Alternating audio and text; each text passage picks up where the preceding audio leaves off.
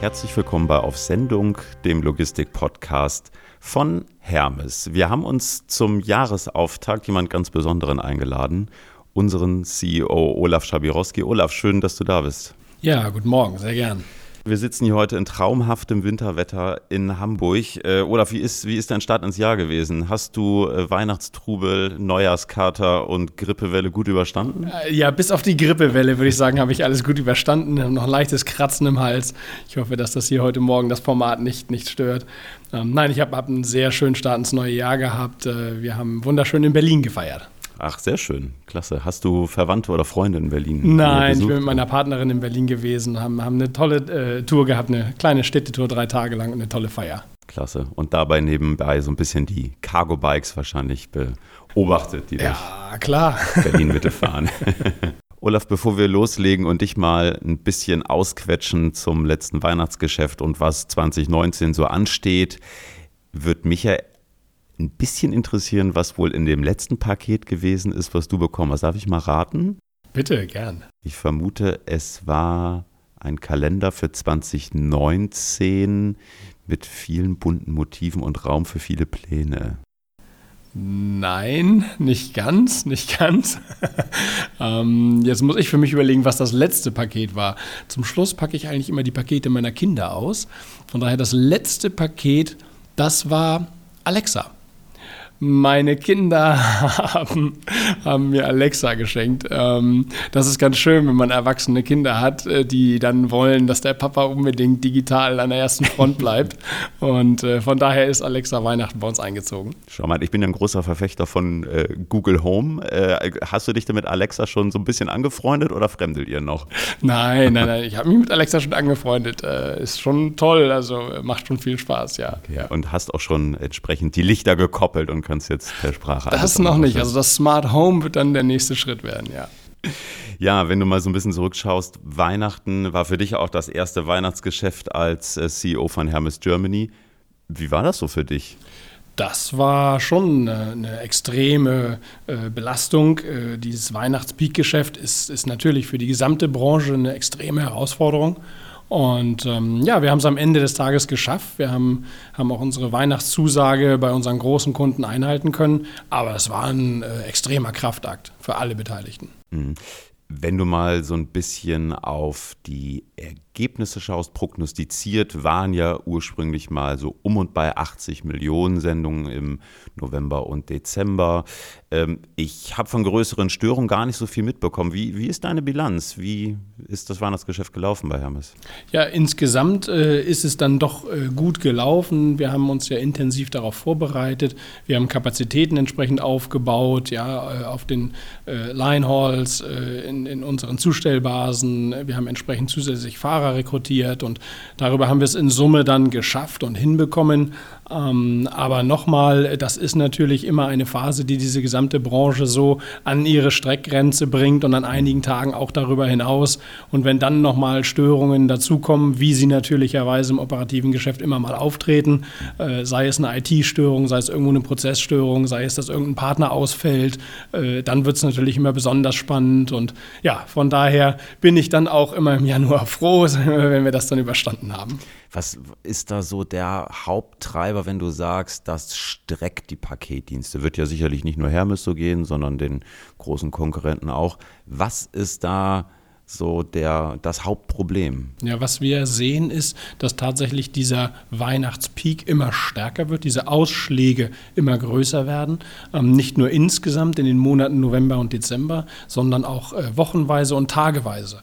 Wir haben eben ganz spezielle Marketinginstrumente der Online-Händler, die ganz gezielt darauf äh, abheben, an einzelnen Tagen äh, eben besonders äh, viel Nachfrage zu generieren, was logistisch eben eine riesige Herausforderung ist. Mhm. Ähm, wie spielt der Fahrermangel da rein? Ähm, der Fahrermangel ist für die gesamte CAP-Branche ein, ein zunehmendes äh, Thema. Ähm, und es wird nach vorne hin sicherlich für die Branche eins der zentralen strategischen kritischen Themen sein, wie wir hier weiter Fahrer äh, aufbauen können, binden können, das, das sind die Themen, die wir auch in 19 uns jetzt gleich zu Beginn des Geschäftsjahres äh, ganz besonders auf die, auf die Fahnen geschrieben haben. Im Prinzip äh, nach dem Weihnachtsgeschäft ist vor dem Weihnachtsgeschäft. Wir dürfen nicht erst äh, drei Monate vorher anfangen, uns darauf vorzubereiten. Wir müssen eigentlich jetzt anfangen, uns darauf vorzubereiten. Hm, wann gehen Vorplanungen fürs Weihnachtsgeschäft gemeinhin los? Man denkt ja oftmals auch, naja, ab Oktober August vielleicht oder ab Oktober könnte man loslegen. Wahrscheinlich geht es viel früher los. Ja, ne? genau. Und das ist auch genau das, was wir, was wir in 19 eben noch intensiver und besser machen müssen. Wir müssen eigentlich in Q1 19 schon loslegen und uns die Frage stellen, was muss getan werden, um eben Fahrer rekrutieren zu können, um Kapazitäten aufbauen zu können, um noch stabiler und noch sicherer durch dieses Weihnachtsgeschäft durchgehen zu können. Also ist für dich schon fast wieder Weihnachten. Im Prinzip ja. Eigentlich ist es tatsächlich so, dass wir gestern schon in dem Kreis der Operations Manager zusammengesessen gesessen haben und im Prinzip mal fast schon wieder den Kickoff gemacht haben für 19. Und dabei haben wir gar nicht mal so sehr nur das Weihnachtsgeschäft im Fokus, sondern einfach Mengenschwankungen über das Jahr hinweg. Mhm. Ja, die, die, die Firma muss es schaffen, Mengenschwankungen eben sauber abwickeln zu können. Und diese Fähigkeit, die müssen wir weiter auf und ausbauen. Mhm. Du hast kurz vor Weihnachten äh, verkündet, unter anderem im Hamburger Abendblatt und in der Wirtschaftswoche, dass auch wieder verstärkt eigene Fahrer in die Reihen von Hermes kommen sollen. Wir haben ja heute auch schon eigene Fahrer, aber der Anteil soll dann doch signifikant gesteigert werden.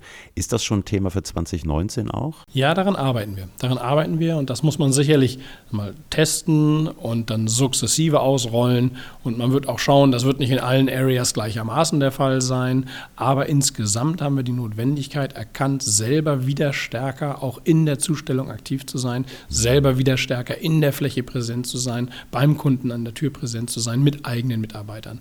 Und äh, es wird uns auch helfen, eben äh, äh, gegebenenfalls dort, dort mal einzuspringen, auszuhelfen, wo ein Partner kurzfristig ausfällt.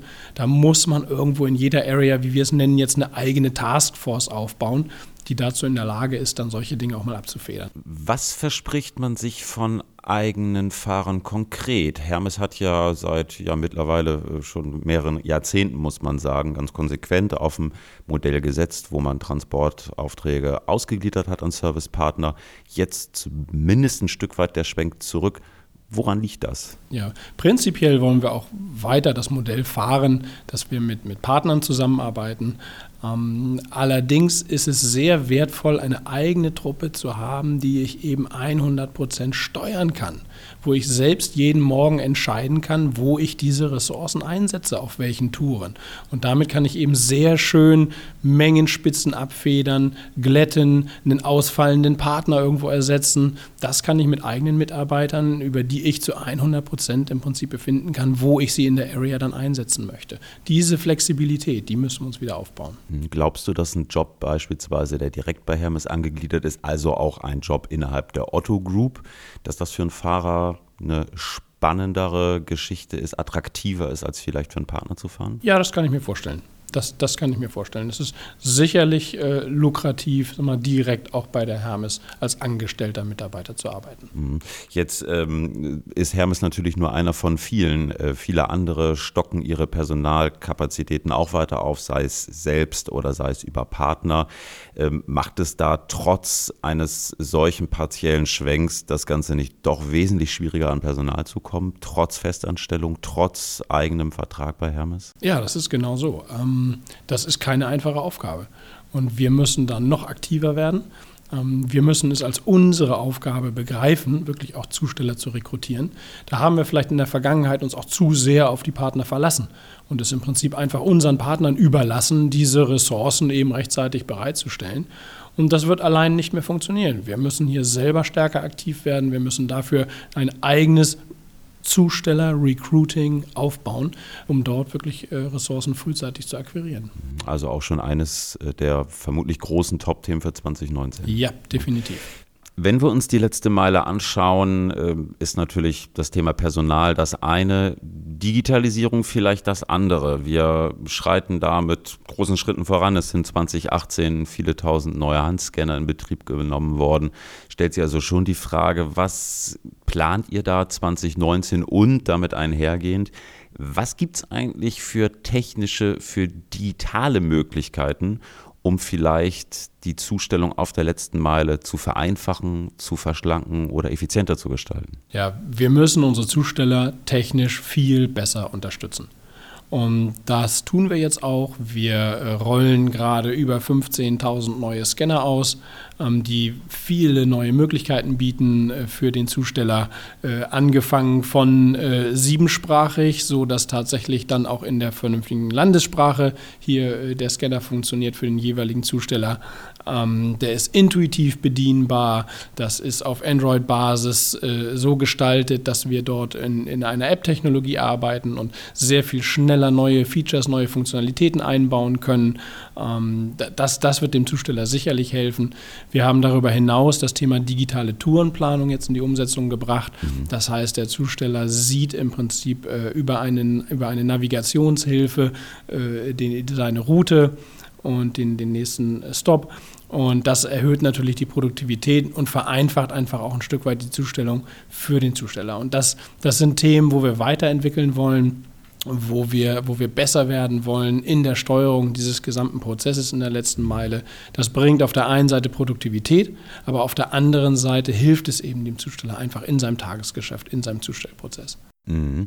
Wenn wir beim Thema Fahrer sind, auch das ging kurz vor Weihnachten 2018 durch die Presse. Ihr habt euch entschieden, einen relativ hohen Invest zu tätigen in Lohn- und Personalkosten in Summe über 100 Millionen Euro in den nächsten Jahren da sind wir ganz schnell auch beim Thema Preis, weil wenn ich etwas äh, bezahlen möchte, muss natürlich irgendwo auch was reinkommen.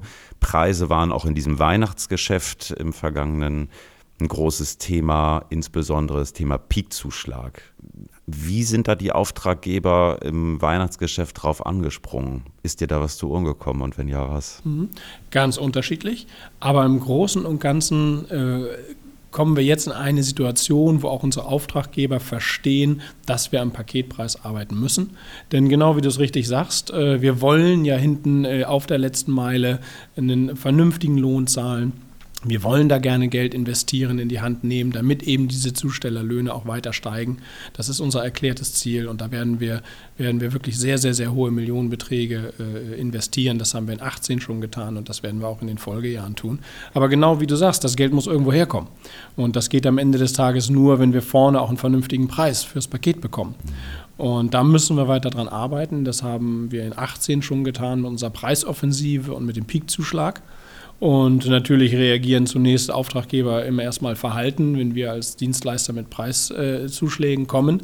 Aber mittlerweile setzt sich doch in der Branche insgesamt dieses Verständnis durch, dass wir hier einfach am Paketpreis was tun müssen, dass wir die Branche insgesamt ja stärken müssen und auch für weiteres Wachstum auf- und ausbauen wollen. Damit sind eben erhebliche Investitionen verbunden und dafür muss irgendwo auch Geld ins System fließen und das kann am Ende des Tages alles nur aus dem Paketpreis kommen.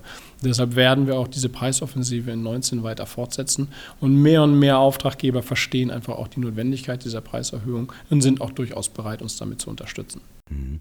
Ähm, jetzt ging gerade auch kurz vorm Neujahrswechsel rum, äh, du hast es selber gesagt, auch die Branche, nachdem Hermes letztes Jahr vorangeschritten ist, passt verschiedentlich Preise an für geschäftliche Auftraggeber ebenso wie Pri Privatkunden. DHL und DPD haben da announced äh, zu erhöhen. Wie sehen die Pläne aus für Hermes 2019, sowohl für Auftraggeber wie auch für Privatkunden? Was ist da geplant im, im Blick auf den Preis? Wir werden äh, Preissteigerungen in der Größenordnung von 5% durchsetzen und auch das Thema Peakzuschlag auf immer mehr Auftraggeber sukzessive ausweiten. Mhm. Ähm, sind Privatkunden auch betroffen oder? Ja, auch bei Privatkunden werden wir Preissteigerungen haben. Ähm, das lässt sich nicht ganz vermeiden. Aufgrund eben dieser gestiegenen Kosten, insbesondere in der letzten Meile, müssen wir zumindest anteilig auch diese Kostensteigerung äh, auf die Preise schlagen. Anders lässt sich betriebswirtschaftlich nicht operieren. Mhm. Was sind Kostentreiber für euch, insbesondere neben den Lohn- und Personalkosten? Oder ist das tatsächlich das Einzige, was es einfach so dringend nötig macht, die Preise anzuheben, vielfach? Ja, tatsächlich sind sag mal, die Kosten für die Zustellung und damit insbesondere natürlich auch eben der Lohn der Zusteller einer der, der ganz wesentlichen treibenden Faktoren. Aber daneben ist es eben auch der Auf- und Ausbau unserer gesamten Infrastruktur. Mhm. Wenn ich als Paketdienstleister weiter wachsen will, dann muss ich entsprechend meine Infrastruktur aufbauen. Und genau das tun wir im Moment ja auch. Wir sind ja dabei, an verschiedenen Stellen in der Bundesrepublik wirklich große Logistikcenter jetzt aufzubauen. Und damit sind eben auch erhebliche Investitionen verbunden, nicht nur in das Gebäude selbst, sondern natürlich auch in die gesamte Fördertechnik. Da steckt ja modernste Fördertechnik in jedem dieser Logistikcenter. Und das in Summe ist einfach ein sehr, sehr erhebliches erhebliches Investitionsvolumen, was natürlich dann wieder eine entsprechende Fixkostenbelastung darstellt.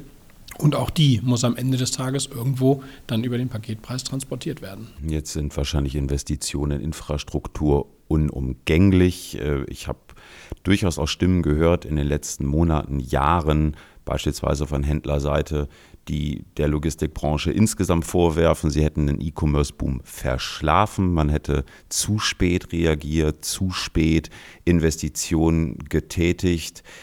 Ist das jetzt so ein bisschen die Flucht nach vorne oder ist das halt ein längerfristiger Plan, den auch Hermes beispielsweise verfolgt mit den LCs? Also für die gesamte Branche vermag ich da jetzt nicht zu sprechen, aber für die Hermes kann ich ganz eindeutig sagen, dadurch, dass wir natürlich aus unserem Heritage heraus, aus unserer Anbindung heraus direkt eigentlich ja Dienstleister des E-Commerce, des Onlinehandels sind, ähm, wussten wir natürlich sehr frühzeitig auch um diese Entwicklung und haben ja auch sehr frühzeitig die Entscheidung getroffen, unsere Infrastruktur auszubauen.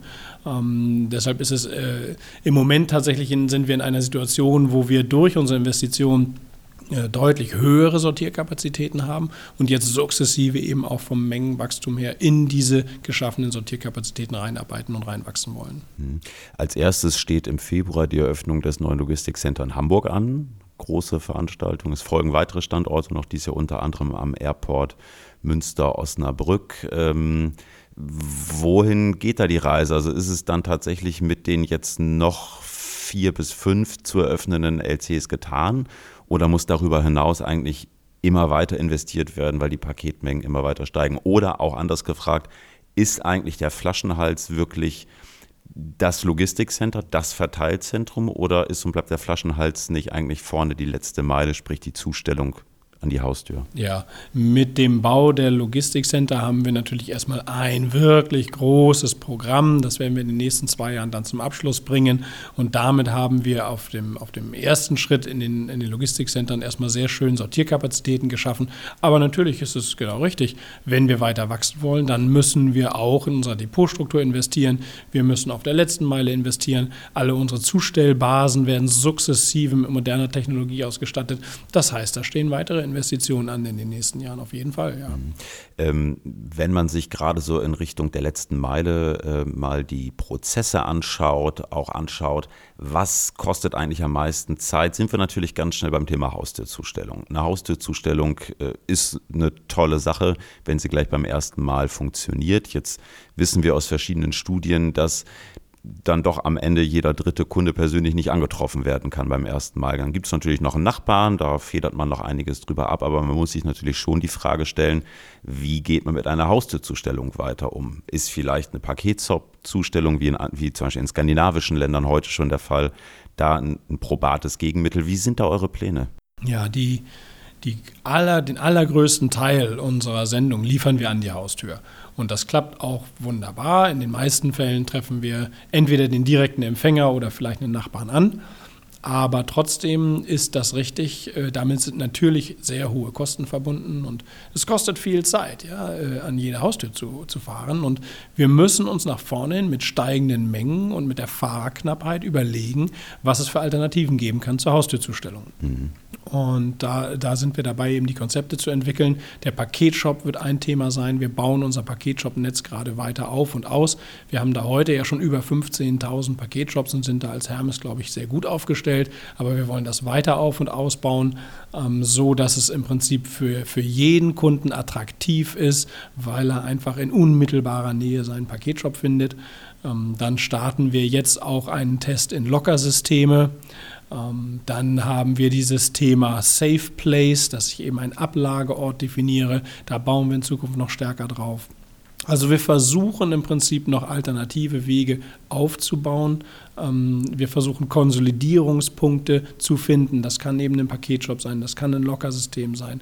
Das können vielleicht auch noch ganz andere Ideen sein. Wir sprechen manchmal von Micro-Hub.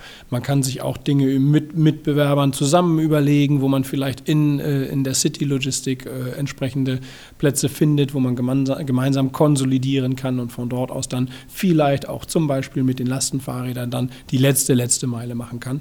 Also da gibt es eine ganze Menge Überlegungen der Richtung, von dem klassischen Weg der Haustürzustellung wegzukommen, mehr an Konsolidierungspunkte, speziell für die City Logistics. Mhm.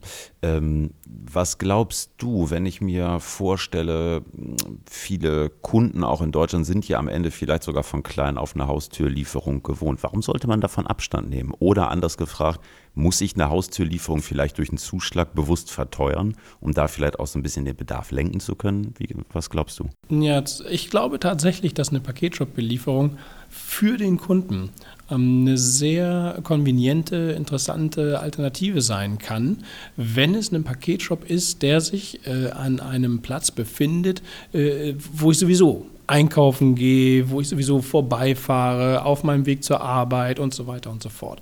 Dann kann das eine super praktische Geschichte sein. Denn was nützt es mir, ja, wenn ich sowieso nicht zu Hause bin, dass dann ein Zusteller ein zweites und auch ein drittes Mal bei mir klingelt, wenn ich nicht da bin und sich vielleicht auch kein Nachbar findet, der bereit ist, dieses Paket anzunehmen. Dann hilft mir das nichts. Und dann ist ein Paketshop eine wunderbare Alternative dazu. Und ich glaube, wir müssen die Kunden auch schrittweise dahin entwickeln. Ja, ich muss so etwas ja auch als Kunde überhaupt erstmal ausprobieren, ich muss es erfahren, ich muss es ein Stück weit lernen, dass das gegebenenfalls eine viel praktischere Alternative sein kann. Mhm. Aber kann ich dann nicht vielleicht auch mit einem Discount arbeiten und beispielsweise sagen, ach lieber Kunde, teste doch mal unseren Paketshop, dann sparst du dir 50 Cent oder andersrum betrachtet, der Preis bleibt der gleiche, aber wenn du es an die Haustür haben willst, dann entrichtest du bitte künftig einen Zuschlag, wie es in anderen Ländern auch längst der Fall ist? Oder ja. ist das kein Modell für euch? Hm, nun machen wir ja nicht wirklich die Preise gegenüber dem Endkunden, das macht ja der Online-Händler. Und deswegen arbeiten wir dann mit Preisdifferenzierung bei unseren Auftraggebern und wollen dort natürlich das Thema Paketshop besonders attraktiv gestalten. Das heißt also, eine Preisdifferenzierung geht, wenn dann in Richtung der, der E-Commercer, der Online-Händler, ähm, um dort das Thema Paketshop besonders zu promoten bei ihren Kunden. Mhm. Wir haben es jetzt gerade im Weihnachtsgeschäft auch gesehen, da spielen Paketshops natürlich gerade so in den letzten Minuten immer auch nochmal eine interessante Rolle, gar nicht mal nur als Abgabepunkt für die Online-Bestellung, sondern vielleicht eben auch als, ähm, als Abgabepunkt für die Privatpakete. Ähm, wenn wir mal reinschauen, Paketshops, du hast es gesagt, ihr baut das Netz weiter aus. Aktuell sind es etwas mehr als 15.000. Liegt ihr da im Rahmen oder gibt es da auch Schwierigkeiten? Am Ende ist ja die Anzahl der Einzelhandelsflächen, die in Frage kommen, für euch vermutlich auch begrenzt, oder? Ja, genau. Die Flächen sind begrenzt und deshalb ist auch das ist eine, eine, große Herausforderung, zu gucken, noch weitere gute Standorte zu finden. Und am Ende des Tages ist es aber auch nicht nur die Anzahl, sondern es ist eben genau die Frage, wo liegen diese äh, äh Flächen und wo genau ist ein intelligenter Standort. Und da sind wir jetzt mit, mit auch moderner BI dabei, genau zu schauen, wie ist eigentlich das Sendungsaufkommen, äh, wie verteilt es sich und wo genau muss eigentlich der nächste Paketshop sinnvollerweise Preise stehen. Und somit ist es gar nicht mal die Vielzahl an, an zusätzlich Tausenden, sondern gegebenenfalls äh, weniger, aber intelligent platzierte Paketshops. Darauf wird es ankommen. Mhm. Äh, in welchen Gebieten konzentriert ihr euch im Ausbau besonders? Sind es wirklich die Metropolen wie Berlin, Hamburg, München oder ist es doch eher der ländliche Raum, wo ich ja bislang immer auch noch mal weiße Flecken auf der Landkarte habe? Mhm. Oder ist es beides? Der Fokus liegt auf den Metropolen, weil natürlich einfach dort auch äh, unser Sendungsaufkommen groß ist. Das ist so. Ähm, deshalb müssen wir uns da in erster Linie drum kümmern. Aber klar, letztendlich wollen wir bundesweit ein flächendeckendes Paketshop-Netz äh, weiter auf- und ausbauen. Das, das ist unser Ziel. Hm, was uns ja durchaus auch ein Stück weit noch vom Wettbewerb differenziert in der ja, Menge. Ja, definitiv, ja. definitiv. Wenn wir mal reinschauen, wir hatten gerade schon das Thema Metropolen, da wird sicherlich 2019 ein Thema weiterhin stark an Fahrt gewinnen, nämlich der ganze Bereich E-Mobility und City Logistics. Hast es eben schon kurz angesprochen, es gibt verschiedentliche Projekte, sei es eine ähm, Cargo Bike Delivery, sei es die Nutzung von Mikrodepots. Wie wird da 2019 für euch, für die Branche das ganze Thema weiterentwickeln? Also geht es da weiterhin? Wo baut ihr aus? Wie ist der Stand? Vielleicht magst du mal aus dem Nähkästchen plaudern. Ja, gern. Wir haben in 18 ja mit Daimler äh, zusammen getestet in dem Thema E-Mobility und das wird in 19 jetzt in den Rollout gehen. Das heißt, wir werden in 19 wirklich mehrere hundert E-Sprinter und E-Vitos auf die Straßen bringen. Insgesamt ist das Ziel ja 1500 E-Fahrzeuge da auf die Straße zu bringen. Und das ist ein Riesenprojekt gemeinsam mit Daimler, was wir dann in den nächsten Jahren ausrollen. Ähm, von daher, da, da äh, investieren wir stark in das Thema E-Mobility. Und darüber hinaus machen wir jetzt verschiedene Pilottests mit den Lastenfahrrädern. Und äh, jetzt ganz zeitnah hier in Hamburg werden wir an verschiedenen Stellen testen. Äh, werden wir also gemeinsam die Gelegenheit haben, gegebenenfalls auch die Lastenfahrräder in Hamburg dann zu sehen. Ja, Lastenräder sind ja gerade so in den letzten Monaten gefühlt schwer in Mode gekommen, nicht nur bei Hermes, sondern bei vielen anderen Diensten auch. Äh, aktuell gibt es Tests in Berlin, Rostock, in Cottbus startet in Kürze auch ein Test. Du sprichst von Hamburg. Ist das für eine moderne Innenstadtlogistik gerade so der große Segen oder ist das am Ende eigentlich alles so ein bisschen mehr Schein als Sein? Tatsächlich müssen wir das noch rausfinden, ja, weil wir machen wir uns nichts vor. Viele Themen werden ja auch immer wahnsinnig gehypt. Und dann wird getestet und dann stellt man fest, dass man aber damit gar nicht auf die Produktivitäten kommt, die man aber letztendlich am Ende des Tages doch braucht als, als Logistiker. Deshalb müssen wir das testen und wir probieren das jetzt aus. Ich kann es mir aber sehr gut vorstellen. Es muss dann aber ein intelligentes Konzept sein, wo ich wirklich von Konsolidierungspunkten aus eben wirklich nur noch diesen Last Last Mile mache, diese letzten Meter und wenn ich das intelligent hinbekomme, dass dieser Umschlag auch an diesem Konsolidierungspunkt mich nicht A zu viel Zeit und B zu viel Geld kostet, dann kann das durchaus ein, produktives Mittel sein, ähm, in den Nachbarschaften um Paketshops herum gegebenenfalls auch mit Lastenfahrrädern zuzustellen. Mhm, jetzt gibt es aktuelle Zahlen gerade aus dem Test in Berlin, wo de facto ein Lastenrad, ein Transporter mehr oder weniger ersetzt, kommt immer so ein bisschen auf die Tagesmengen an. Ist denn ist tatsächlich so, dass wir durch den Einsatz von Cargo-Bikes vielleicht in zwei oder drei gar keine Transporter mehr in der Stadt haben. Das kann ich mir irgendwie gar nicht vorstellen, wie das ohne funktionieren soll. Ja, ganz ohne die Transporter kann ich es mir ehrlich gesagt auch nicht vorstellen. Aber der Anteil von Lastenfahrrädern, der kann schon durchaus signifikant wachsen. Mhm. Und dazu müssen wir es eben jetzt testen. Wir müssen äh, Prozesse und Systeme hinterlegen, damit das eben auch produktiv funktioniert. Mhm. Und äh, wenn wir das geschafft haben, dann werden wir es sukzessive weiter aufbauen, ausrollen. Und dann will ich nicht ausschließen, schließen, dass gerade so in diesen Kerngebieten äh, von Städten, in Innenstadtbereichen, wir einen Großteil gegebenenfalls auch über diese Lastenfahrräder dann machen werden. Und 2020 kommen dann Drohnen und Roboter?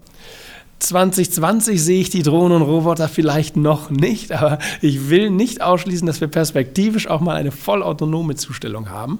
Das wäre persönlich so meine Vision, dass wir irgendwann an dem Punkt sind, dass tatsächlich auch eine vollautonome Zustellung möglich wird, ja. Mhm. Also autonomes Fahren auf jeden Fall ein Thema. Auf Vielleicht, jeden Fall. Vielleicht noch nicht für 2019. Noch nicht 2019, noch nicht 2020, aber mittel- und langfristig wird das Thema autonomes Fahren kommen und damit für uns auch das Thema autonomes Zustellen. Ja, also ja. wir können schon mal zusammenfassen, das Weihnachtsgeschäft erstmal das erste Weihnachtsgeschäft für dich gut überstanden. Äh, Blick nach vorne, viele spannende Themen. Gibt es was, auf das du dich für 2019 besonders freust? Irgendwie ein besonderes Projekt, ein besonderes Thema, privat wie beruflich? Mm, ja, es ist natürlich die Eröffnung weiterer drei Logistikcenter. Mhm. Das ist ein großes Highlight für uns. Es ist das Auf die Straße bringen von über 400 äh, E-Fahrzeugen. Das wird ein großes Thema sein. Und natürlich, wie wir sagten, den weiteren Auf- und Ausbau unserer letzten Meile das sind so unsere Schwerpunktthemen für 19 und da freue ich mich drauf, diese Themen jetzt anzupacken. Ja, klingt nach einem spannenden Jahr mit vielen Herausforderungen auf jeden Fall. Das wird es auf jeden Fall. Wunderbar. Ja. Olaf, an dieser Stelle schon mal vielen lieben Dank für deine Zeit. Äh, sehr spannende Insights. Ich wünsche dir alles Gute weiterhin. Ich hoffe, äh, den Anflug der Grippewelle hast du in Kürze überstanden. Ja, bestimmt. Danke. Und ja, äh, ja alles Gute fürs kommende Jahr. Vielen Dank, Olaf. Ja, vielen Dank fürs Gespräch. Dankeschön.